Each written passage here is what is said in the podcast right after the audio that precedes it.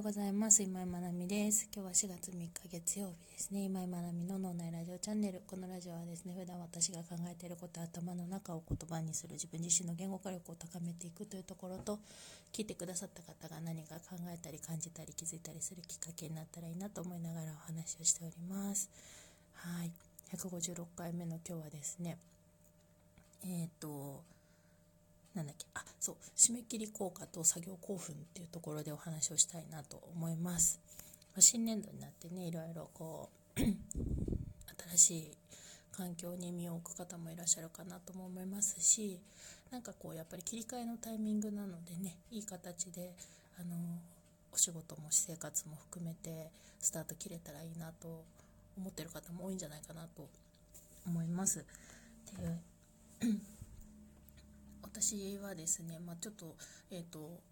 年度末 年度始めはいろんなことが重なってドタバタドタバタとしているんですけど そんな中でやっぱね自分の仕事のやり方とかあり方をこう、まあ、今年度、まあ、今年度というかいつもなんですけど見直してちょっとこう何て言うんだろうな仕事のクオリティを上げつつ、えーと無駄な時間を減らしたりとかあの何もかも効率化を目指せばいいっていうことではないんですけどやっぱその無駄な作業時間とかなんとなくこう過ごしてしまう時間とか そういうものをこう見直してやっぱこうエネルギーのかけ方をねこう集中的に変えていくようにしていかないとなっていうのをすごく感じていたりとかしている今日この頃で今日のこのテーマを話そうかなと思っております。でうんと、どちらかというと、うん、自分の強みとしては即時対応的な何て言うんだろうな瞬発力のいるような案件だったりとか事案に対しての対応っていうのは割と得意な方なんですね。多動 多動が生きるというかで逆にあのコツコツじっくりと同じ作業の繰り返しとかそういうものはあの、まあ、秋っぽいところが出てしまうので苦手なのかなと。あとま計画的にとか。そんなところがちょっと苦手な傾向があります。でうんとでもまあ事務作業とかって割と好きな方に入るんですよね。でそれは何でかっていうといろんなその何て言うんだろうな。事務的なことに向き合いながら こうロジックを見いだしていったりとかそういう何て言うんだろうな。ロジカルに物事をこう進めていくっていうところをこう頭の中で組み立てたりとか実際にその作業に落とし込んだりとかそういうところが好きなので、まあ、そういう風な自分の、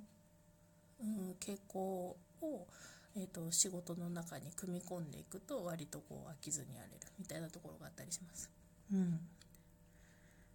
なので、えっ、ー、と、何て言うんだろうな。それも自分の強みとか得意なこととかこ自分の傾向を知って生かすっていうことももちろん大事な部分ではあるんですけど今日のテーマである締め切り効果と作業興奮っていうところで話すとやっぱりねこう何て言うんだろうな割と計画的に物事を進めるのがそんなに得意な方ではないので締め切り効果でなんとかやってるような部分があったりするんですね。いついつ締め切りだからそこに合わせてガーッと追い込んでいくとかあの原稿とかもね締め切り日にやっと書き上げるみたいな。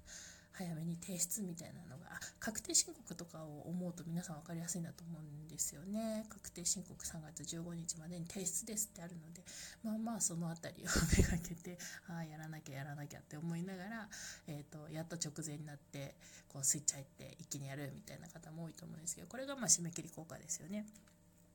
で、うんと、締め切り効果はやっぱその作業を進めるのに、えーと、一つの、ね、効果を発揮するものではあるんですけどやっぱそのギリギリギリギリでやっていくと何、うん、て言うんだろうな何か不測の事態が起こった時にやっぱりその期限が過ぎてしまうっていうことが起こってくるのでできるだけこれって避けたいですよね。余裕を持って数日前には終わらす。みんな多分確定申告の前にあ確定申告終わるとみんな思うと思うんですよね。今年こそは。来年こそは。次こそはって。でまた同じことを繰り返すみたいなね。学習学習、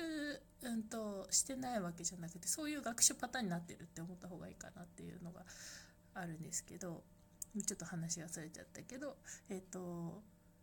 あとねでもその中で皆さんこういや面倒くさいなやりたくないなとか思ってても実際作業始めるとあの割と乗ってくるみたいなのって体験あると思うんですよね。でこれが作業興奮ですよね作業興奮。作業興奮って何かこう作業をしているとあのドーパミンが出て興奮状態が続くようなことのその状態が作業興奮という状態なんですけど脳が、まあ、作業を続けるように信号を出すんですよね。うん、なので何かこうやるのが億劫だなって思うこととかでも何かちょっとでも始めるとあなんかだんだん乗ってきたなやれそうだなみたいな感じになってくる。小さなことでもいいから始めるっていうのが大事だったりします。でその小さなところをまずこうやり始められる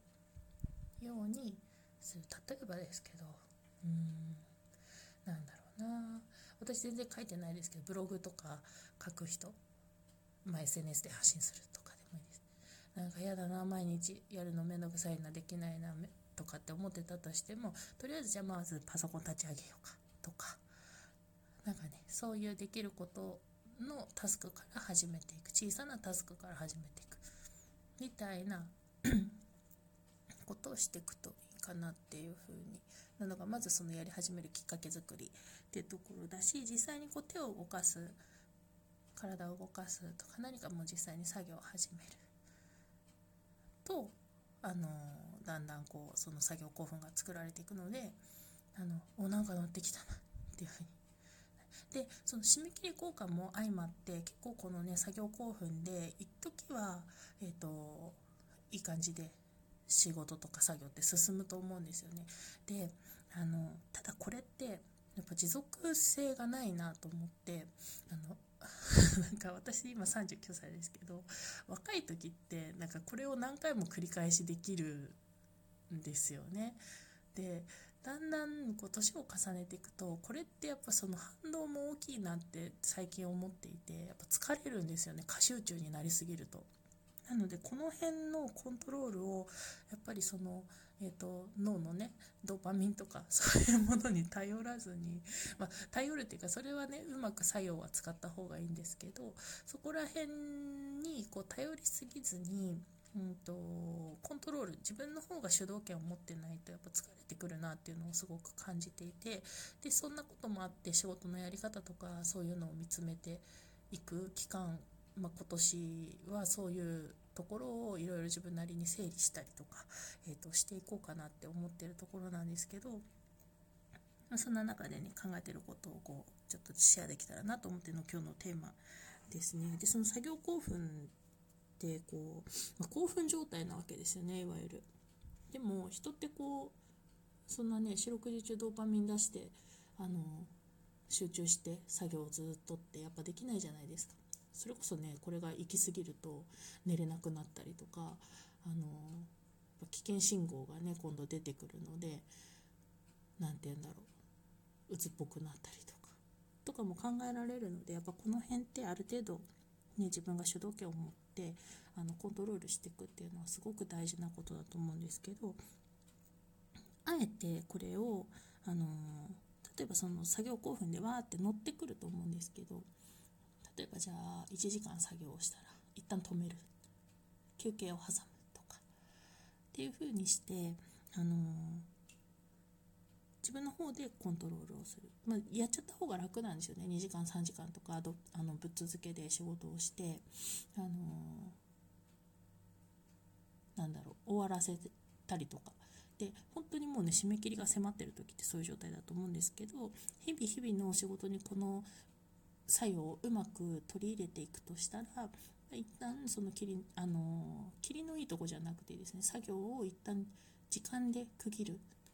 まあ、休憩とかをしっかりこまめに入れる。1時間作業したら10分の休憩を入れるとか2時間作業したら15分休憩を入れるとかそんな感じであのあえて作業を止める時間を作る。ようにする。っていうのが、あの、いいのかなって思ってますでそうすることによってこう例えばですけど、えーと、じゃあ今9時から作業始めて、えー、10時に一旦休憩を入れようって思ってた時に時計を見ながら作業を進めると思うんですよねある程度のところまで行ったら。でああともう10分だからここら辺まで終わらせたいなとか霧のいいところまで終わらせたいなとかっていう心理が働くのでそうすると処理スピードがこうアップしてくるわけですよね。でこれがなんか本当の意味での締め切り効果のいい使い方だなと思っていて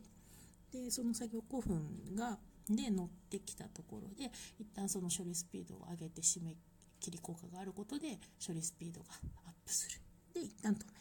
で人ってこういうあの霧のいいところまで終わらせたいっていう心理が働くです。ってこれも行動心理学であの言われてるとこで心理リアクタンスっていうそうなんですけどなんかこういう作用をうまく使いながら、えーと、自分の仕事のやり方